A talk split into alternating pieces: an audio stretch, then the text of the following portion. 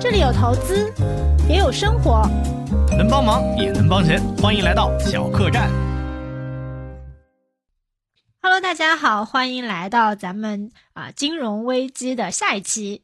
嗯，咱们这一期就重点关注一下金融危机是不是要来了，我们的基金该怎么买？因为在上一期的时候，小罗啊检讨反思了一下自己，好像是把那些银行的破产呀举的是比较的绕，但是最后还是提示大家要关注自己资产的质量，还有负债的成本。负债的程度每年大概要支出多少？它是一个什么样的硬性标准？那这一期呢，我们就来重点的关注一下我们兜里的钱。我们如果要去买基金，该买什么样的基金？基金到底要不要清仓？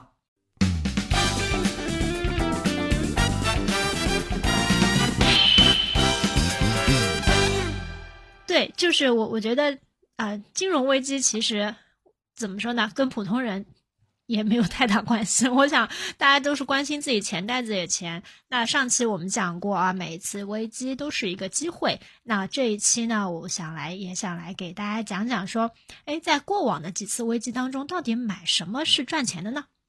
嗯，这个我还真的没有去看过具体的数据。诗雨姐姐，你给大家讲一下，啊你好细心呀、对我来给嗯大家讲一下吧，就是其实还是讲主要讲啊、呃过往的我刚才讲的三段嘛。第一个是二战之后，对吧？二战之后的时候，呃，因为我看的是是美股嘛，因为中国的证券市场其实没有那么长时间啊，所以如果回溯到说一呃一一九四四几年啊到一九五几年的时候呢，嗯、我说了，当时是从二战当中恢复，所以经济快速增长。那当时呢，啊、因为还当中还夹杂了一个朝鲜战争爆发嘛，但只是但只是说，哎，这个比较快的时间就停战了。那所以在这段时间内呢，涨的是什么呢？第一个涨的是军工股啊，因为它有一个嗯战争经济、啊，所以它有很多嗯十倍股。然后呢，二十世纪五十年代呢，石油也大涨了一波啊，因为当时中东呢，就是啊，突然就是开采出了大片的这个油田了，所以在这个嗯石油、是石油的一个黄金年代。嗯，那然后呢，又碰到美国居民啊，就是就是美国基建嘛，就 美国基建很厉害，然后当时就啊、就大量的人买房子啊、所以在周期股这一块呢，又就是会增长的比较快一些，包括说汽车这些，因为大量的人到郊区去买房子啊，所以汽车啊、零部件啊有一波行情。但是当时呢，消费股却一般，你知道为什么吗？因为当时美国出了出台了非常就是严苛的这个个人所得税率，就最高的税率嗯要达到百分之九十一，因为战时动员嘛，所以在这个时 时候呢，就大家消费的意愿就比较一般。嗯那第二次这个危机呢，就是呃东南亚金融金融危机嘛。那它其实主要是在东南亚这一块儿啊。那像恒指啊，就是啊恒恒恒生指数，包括说泰国啊什么，就是下跌的很厉害。那当时美股呢，它首先呃在危机爆发的初期呢是有一个漂亮五零行情啊，然后后面呢在东南亚金融危机爆发的时候，其实美股是一个大牛市。我想大家可能，嗯，一般人可能都不知道这个事情，以为是说金融危机的时候大家要跌的话一起跌，其实没有、嗯啊。当时其实嗯美股涨得很好。那我我就听了这几个案例啊，我怎么感觉是这样？诗雨姐姐，它这个没有什么、找不到什么共性啊，就金融危机的时候什么涨，对它好像有一点点小小的随机啊。那它怎么会？那它怎么样去用作我们这个现在当下这种情况的一个投资啊、配置、买基金的一个参考呢？对，是的。嗯，那你听我讲完嘛，就还有 还有一次危机嘛。好好，我再听听下一次危机是哪一年？你讲吧，你讲。嗯零八年嘛，零八年嗯次贷危机嘛，这个是离我们最近的危机。嗯然后零八年危机之后，就我说美股走出了十年慢牛，而且零八年的时候，它这个下跌就是标普下跌了百分之三十八，就仅仅次于三一年的大萧条，就很厉害吧？这个很厉害这个很厉害不不。用特别怕啊、不用特别怕。它下跌了多少到零零八下跌的数，百分之三十八，就百分之三十八下跌了百分之三十八。我们，去年沪深三百是下跌了百分之二十二，这个也很厉害了，也很厉害了。你继续讲。啊，因为美美股嘛，一般波动大家都觉得比较小嘛。嗯那次贷危机之后，其实涨的是什么？涨的是科技和互联网。你你就会发现，它和二战之后涨的东西完全不一样，对不对？嗯嗯，而且它这个就是工业板块，其实也涨得比较好。所以我要抛出我的观点了。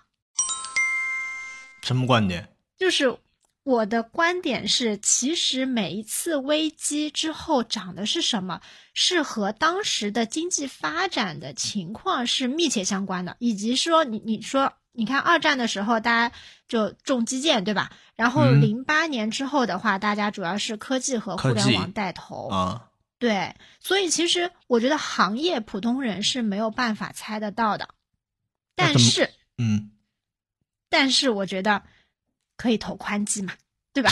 就是宽，你不要笑嘛，啊，你继续继续，嗯我真的是觉得可以投宽基。你想，零九年到一八年，纳斯达克翻了三倍，哎，嗯，就是是我觉得嗯普通、普通人的话，普通人的话就不要去追求那种，比如说我在我要找军工里的十倍股，你哪儿找得到？就是我我觉得我是找不到的。但是我嗯觉得你每次下跌下来的时候，你如果能够啊、平均的配一些宽基的话，你的收获其实也很大。就是你你看，就是我 A 股长期大家说十到十五的一个收益，对不对？但是其实，如果你在这个市场比较危机的时候、大跌的时候，你就说二零二零年初这个口罩的事情刚开始的时候，嗯我记得有一天市场跌了百分之八，那你是不天是就开盘那天吧？就是新年开盘，对，对对，新年开盘那天你超了呀百分之八，我我真的买了，但买多少钱很少，那你说个鬼，几万块吧。哦几万块也不少了。我们今天不就是关注兜里的几万块钱基金怎么办？几万块钱是大钱了，啊大几万，大几万。嗯，但是二零年整年，你就算开盘那天买了沪深三百，它全年涨幅百分之二十七，哎，不好吗？不香吗？相相对狠所以，你相对很。你不要嘲你不要嘲笑我这个宽基的这个策略。我没有找到。我今天给想出的方案呢，还是有两部分，然后还有一个方法。两部分的话，一个是黄金，还有一个是哈利布朗的永久组合，它可以帮你抵御通胀。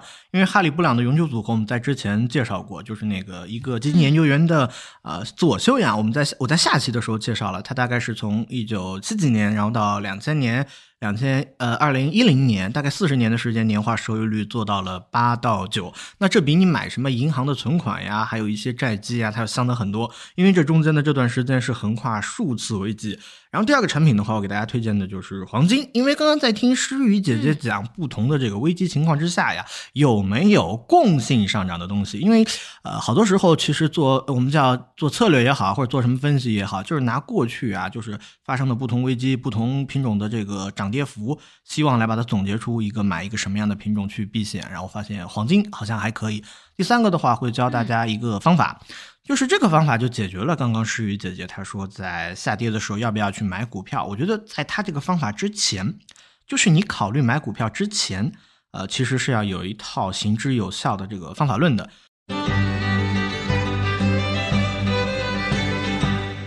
呃，比如说，呃，这个 FOF 基金经理他在做投资的时候呢，一般会怎么样呢？有这样几个步骤啊。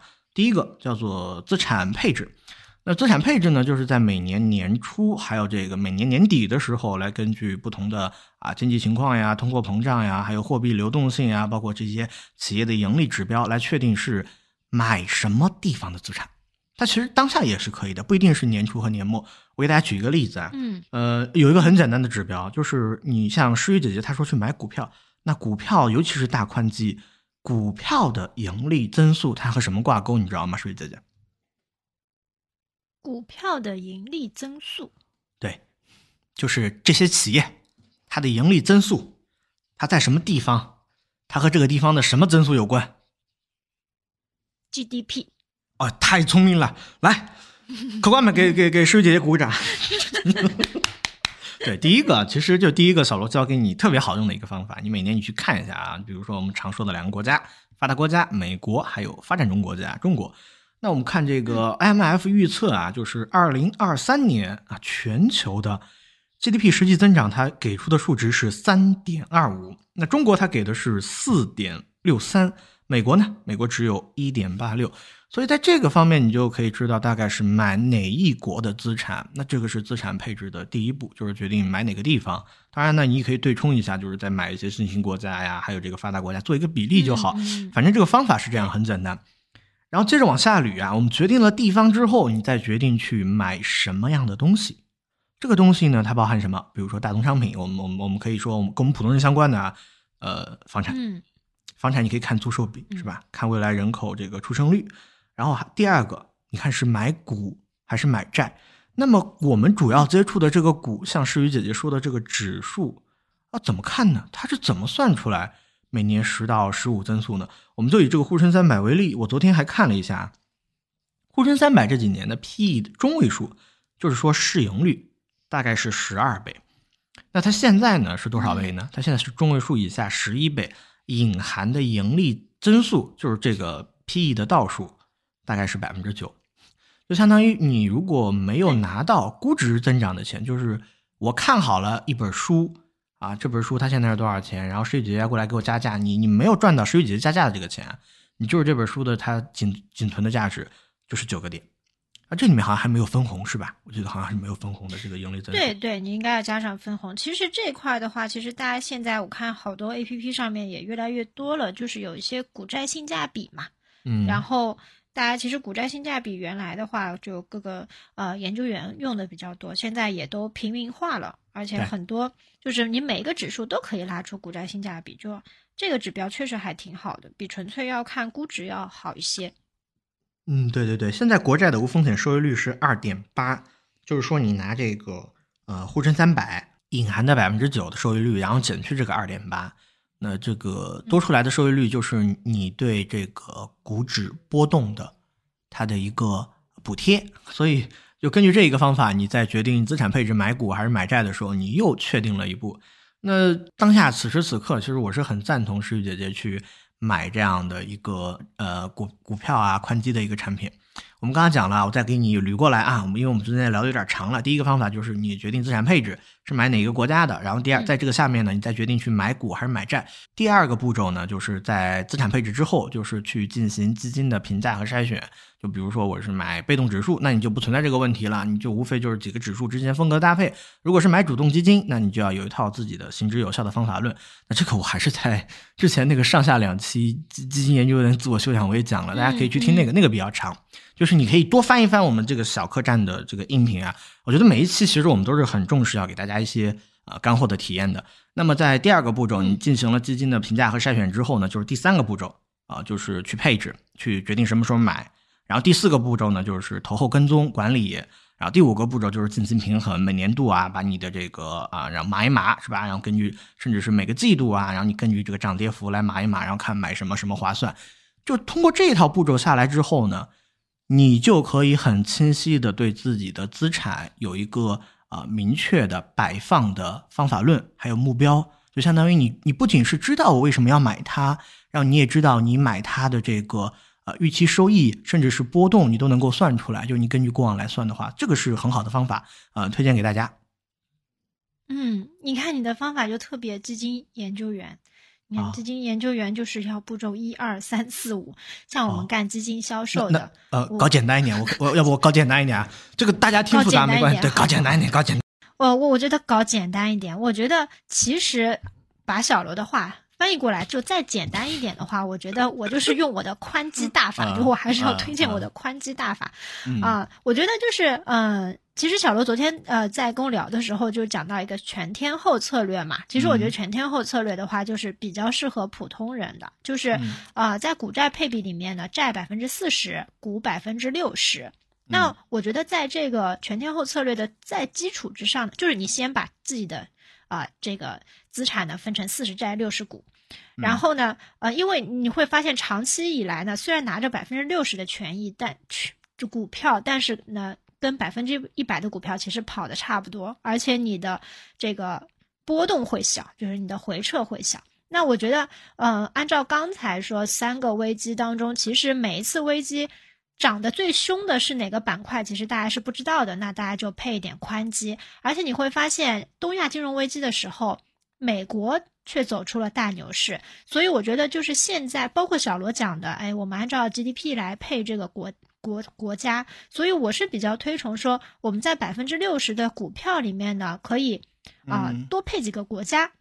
嗯其实你比如说，哎，我们呃 A 股配个呃这个二十，对吧？美股配个二十，然后呢再找几个新兴国家，比如说像比较火的印度啊、越南啊，包括还有欧洲，其实也也有一些呃这个基金嘛，就是平均配个三五个点这样子，我觉得这这个组合相对来说就是比较稳健了。而且其实我昨天还做了一些呃数据啊、就是你会发现说，嗯、沪深三百啊，沪深三百从二零零二年到现在嗯。年化收益百分之五点三六，嗯，如果是全收益应该高两个点，嗯对，全收益高两个点。但是我其实算的时候都没有算它全收益嘛。嗯，嗯然后如果你四十债六十六十沪深三百的话，年化收益是五点六，啊，所以就它会对。嗯当然我没有用它的全收益指数啦，就是但是其实差不了一嗯。一个点吧，对，因为它只有百分之六十嘛，所以其实它完美的诠释了这个全天候策略，就是你拿嗯。着仓位比较低的权益，但是你可以跑赢全部仓位的股票。那我如嗯。果把这个六十的沪深三百换成呃二十沪深三百、二十标普、二十纳斯达克呢？它的这个年化收益会达到六点五六点五四，啊，也就是会多一个点左右。还有就是它的回撤啊，因为如果你权益全都配在沪深三百的话，大家知道沪深三百最大回撤是七十二啊。嗯然后如果当你把这个六十的仓位配在 A 股和美股之后，它的最大回撤呢就缩小成了三十五。所以我觉得这个、呃就会大大的减少大家的焦虑啊，因这为里嗯这里面我的投资方法，我我觉得很好，但这里面我要跟大家说一嗯下，第一个就是按照过去十年、啊，甚至是二十年，然后这样的一个幅度来看，它这个美股它是牛市啊，但中国它是震荡市。然后这是第一个问题，嗯第二个问题，石宇的这个方嗯法还存在一个什么问题？你是在这个熊市的时候，你是在去年二零二二年呃股指跌了百分之二十，就是下跌了这样下跌的幅度很大的时候，你在这个底部在算账，所以呃，这个大家，但我不是说这个不对啊，这个大家要加没有，，我是从嗯零二年开始算的。嗯，零二年零二年，我的意思就是现在啊，二零二三年它是一个不好的市场，就是结果到现在来说，嗯，那你长期我已经二十多年的业绩了，二十多年的业绩你就不用看十点了嘛？好行，你是美女说了算，啊，我觉得这个，反正我觉得这个是特别适合啊啊懒人的一种啊投资方法。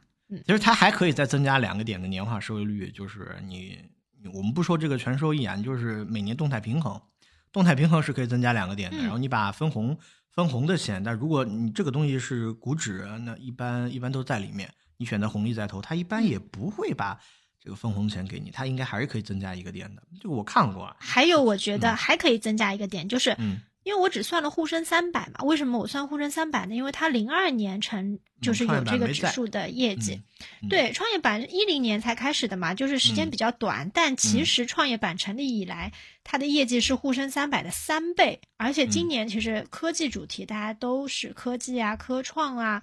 啊，这种创业板啊，其实大家今年还我我觉得还是相对看好一些吧，所以嗯我觉得长期呢，如果我们把 A 股里面又分成沪深三百加上创业板的话，可能这个策略会更收益更往上一些。好，那石雨姐姐，我现在想请你把你的这个组合，呃，各个比例，然后和大家再说清楚，说慢一点，然后把它的年化收益率数据，然后再告诉一下大家，让大家能够再清楚的慢一点的再听一遍。嗯嗯，我们也可以贴在我们的介绍里面。其实讲的简单一点，就是呃，我倾向于让大家，就是我倾向于呢，大家可以按照全天候的这个策略来配置，就是你百分之四十放在债券当中啊，然后呢，百分之六十呢放在股票当中，股票基金当中。那我建议呢，大家就是直接用宽基指数来配。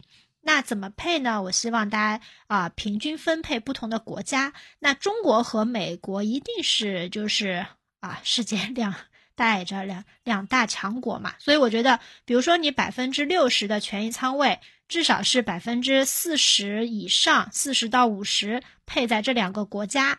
然后剩下你可以去配一些印度啊、越南啊之类的啊。然后你在配这两个国家的时候，那 A 股可以配沪深三百和创业板指数啊，美股可以配标普五百和纳斯达克指数，其实就是啊一个偏大盘价值的板块，加上一个呃就是偏科技成长的这个指数嘛啊，均衡搭配啊，然后从此呢，你在即使在金融危机当中呢，我想如果你这样子啊勇于的投下去呢。呃，虽然不会涨到天上去吧，就是不会，就是啊，怎么说呢，一夜暴富吧？但是我觉得会比平时要赚的多一点啦。OK，师姐的这个组合非常好啊，但是呢，他没有考虑到一个问题啊，就是就是这个组合，就是我经常其实股债呃比六四啊，它这个是非常经典的组合，但是它是在经济增速比较好、企业盈利比较好的时候。它会涨得比较好，但是遇到通胀的时候不行。遇到通胀的时候，你得买黄金啊！你没有提到，我觉得这个黄金很好。黄金的话，我这儿地方也有一个组合，这个组合之前我们也介绍过，就是哈里布朗的永久组合，它就是四等份儿，嗯，还是四等份儿。四等份儿就是嗯百分之二十五的这个债啊，你可以买长债啊国债，你也可以买点信用债，或者买市场上的其他基金经理做债都可以。然后还有百分之二十五的这个股票。这股票呢，你就可以买百分之十的啊 A 股，然后里面各分百分之五的沪深三百，百分之五的创业板，然后还有百分之十五呢，你可以去买这个美美美美股，或者是去买新兴国家的股票啊，你自己去随便搭配。然后还有百分之二十五是买什么？买黄金啊，其实是商品啊，但是我我我给他算的是黄金。另外的百分之二十五就是去买现金。这样，你在这个美林时钟所谓的复苏、过热、滞胀、衰退，然后每个时期表现的这个产品里面，你都有表现很好的东西。我刚刚讲就是四十多年的时间啊，他测算的啊，这个比比世域的这个二十年要长吧？对对，你这要长吗？你的你的比我长。看到没有？这个时间很长，然后它年化收益率是八个多点，它其实是得益于就是。啊，之前最开始的一九七几年，它那个时候有一个通胀，然后这个黄金就涨起来。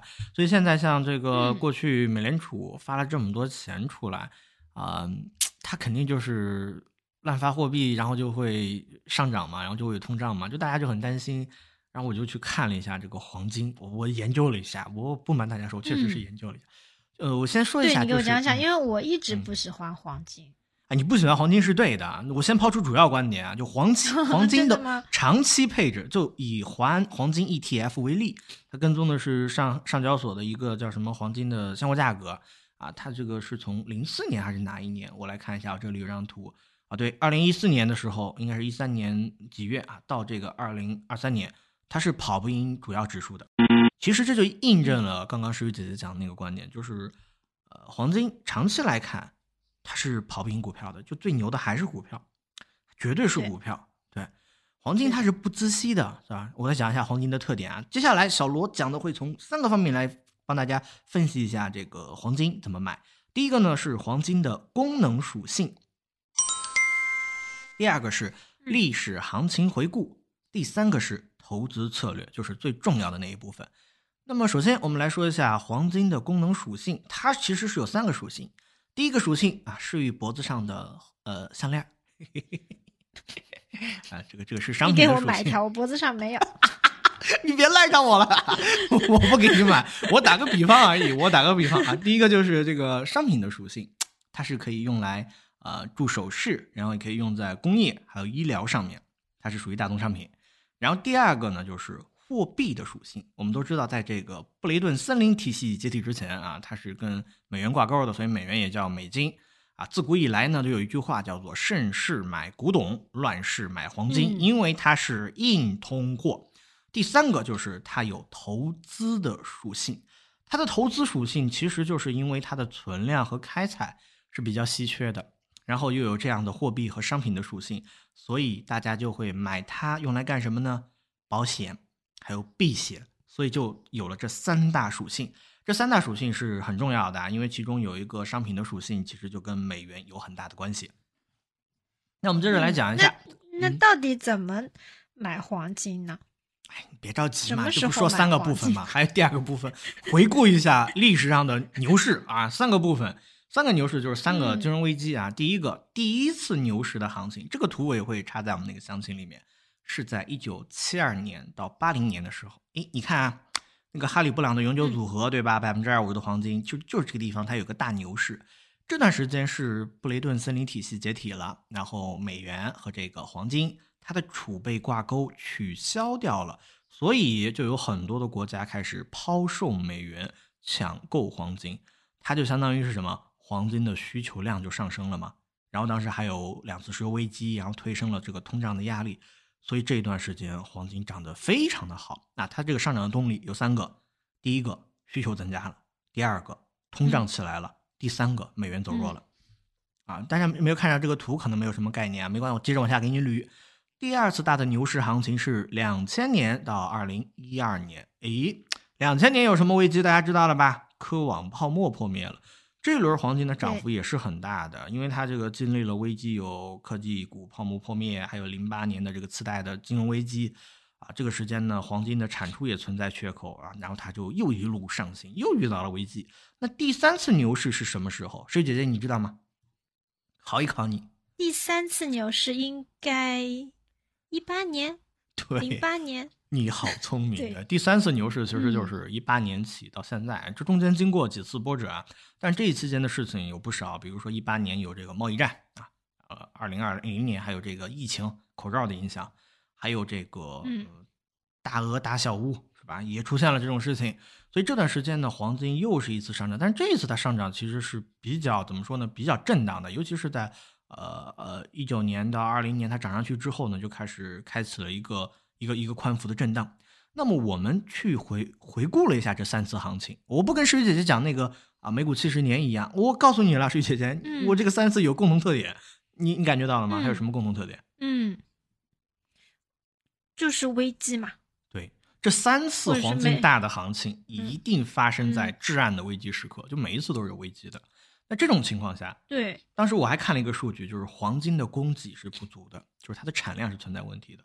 然后呃，需求增加了嘛，这个时候就上升了一波大的行情。然后还有一个，我们刚刚讲了，它有三个属性：投资的属性、商品的属性，嗯还有这个货币的属性。第一个，它这个呃避险嘛，避险投资避险的属性，我刚刚讲，因为危机。第二个，商品的属性，它的供给少了，是不是价格上了？然后还有一个货币的属性，它跟什么挂钩？美元。对我现在就要讲第三个方面了，就是师姐你刚刚问我的一个问题：黄金到底该怎么买？嗯，因为每次我买黄金就是，哎，就是我觉得黄金就是一段时间猛涨，然后你错过了之后呢，它可能十年就不涨，所以我就不喜欢黄金。那有嗯些什么指标能够，就是让我能够评判一下什么时候该买黄金吗？有，我不能讲那么复杂，我必须讲简单一点。第一个指标就是现在是不是有危机？嗯嗯现在是不是有危机？这个危机你觉得你放不放心？，有一点。是有危机吧？现在就是有这个、嗯呃呃金融危机的苗头，因为这个出现了呃两大银行是吧？一个投行，还有一个什么硅谷银行，他们出现这个风险事件了，所以你感觉是不是美联储要崩塌了啊？是不是它要带动全世界搞金融危机了？你除非是有感觉到这一点，你不放心啊，我建议你，你可以考虑一下去买这个黄金。如果你都没有考虑到危机嗯第一步，你就不要你就不要买黄金了，没有意义。因为我刚刚讲了，就是从一三年到现在，它没有跑赢沪深三百。第二个啊，就是你感受到了危机之后，你可以去看一个什么样的指标？你可以去看一个实际利率，美国的实际利率指标。为什么要看这个指标？那我听说这个指标很准，啊，是很准，它跟黄金的走势就是是是怎么说呢？你如果它是个倒数的话，是正相关，一模一样，它涨黄金涨啊，其实它是下跌的，我说的是倒数啊。呃，我给大家举一个例子，我给大家举一个例子，这个时候我举例子打比方的能力上升了，刚刚有点晕啊，就是买黄金，因为黄金它不升息，就是没有办法下小黄金，大家的成本其实就是实际利率。就比如说现在美债，它是、呃四个点的收益率，意味着你去呃发债，你把你钱借给别人，一年能够给你四个点，但是市场上的这个通货膨胀很高，通货膨胀高的话，票子发毛嘛，对吧？就是商品涨价的幅度要超过了你这个债权产品的收益率。嗯，大家就可以看两个指标了：美债十年期的收益率，还有它的核心 PCE 同比的涨幅。如果说这个数值是正的，就是说利率要高于通货膨胀，就证明你这个钱借出去，你的收益是正的。如果它是负的呢，代表什么？代表票子发毛的速度很快，要快于你把钱存在银行，或者说你把钱借给别人的收益率。那这个时候买什么？黄金啊，黄金。对对对对对对对。如果大家觉得这个指标还是有那么一点点不太好懂，就是你在第一步啊，我们还是第一步啊，你预感到了金融危机来了，很不放心，那你再跳过这一步，再来再感受一个指标，这个指标叫美国美债的这个通胀保值债券。它这个债券很有意思，债券它是。呃，本金是随着利率变动的，固定的利息是很低的，来达到你这个现金保值的目的。这个东西大家可以去搜一个，在网上搜一个网站啊，叫宏观数据，或者搜什么网站，就是你或者直接搜美国通胀保值债券，搜十年的，它就一下子就出来了，你就看得很清晰。如果它在一个点往上，现在最新的数据是在啊，我我这还有个数据，我看一下。它这个最新的数据是在一个点往上，好像是啊一点一点六，所以这个时候买它的机会成本就就很高了，就相当于你是放弃了一点六的收益率去买的黄金，你懂我意思吗？诗雨姐姐，我这个讲的应该不不绕吧？绕，我都绕死了啊！这这个很绕吗？啊，就是很绕。你一讲黄金，你讲三个功能就很绕。我只想知道什么时候能买。嗯，我那那那给出我的结论就是，我觉得现在不太适合买。就现在你要付出一个实际成本，然后第二个就是黄金已经涨了一点了，年初到现在，人家已经涨了一点了。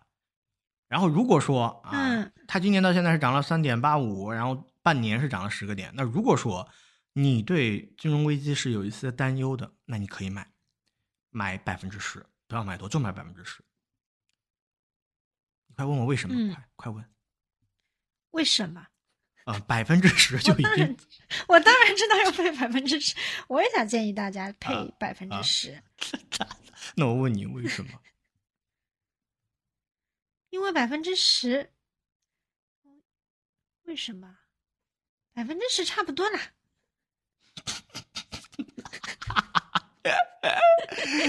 哎呀，好，好，好。那这个其实他诗雨姐姐为什么没有直接给大家说理由？是因为他要去计算这个黄金的这个叫什么啊风险性价比啊，他这个算的很复杂，所以他没有直接说。确实啊，你是不是要讲风险评价？对对对对对，确实啊，但但是风险评价它是相当于把每个资产的这个风险是计算出来，但它确实是很复杂，我们就不要管了，就百分之十，你别的不用听那么多啊，就是百分之十。但是我还要告诉你一点，你买了这个黄金之后没有发现金融危机，然后这个黄金价格下跌，你的。基金收益下跌，这个时候你应该卖掉，就听我的，卖掉。因为你买黄金，你也不用管什么美债收益率，你实际上损失的就是这部分钱，就相当于你拿它去做一个保险，你懂吗？金融危机来它会大涨，大涨它会大涨，对对。那金融危机已经过去了，你没有必要，对你你就不要拿了，你就损失很多机会成本了，因为呃这么个十年的时间，它连主要的股股票指数没有跑赢。嗯。嗯，好的，好的，那我们小罗，你给大家总结一下。你是不是听累了？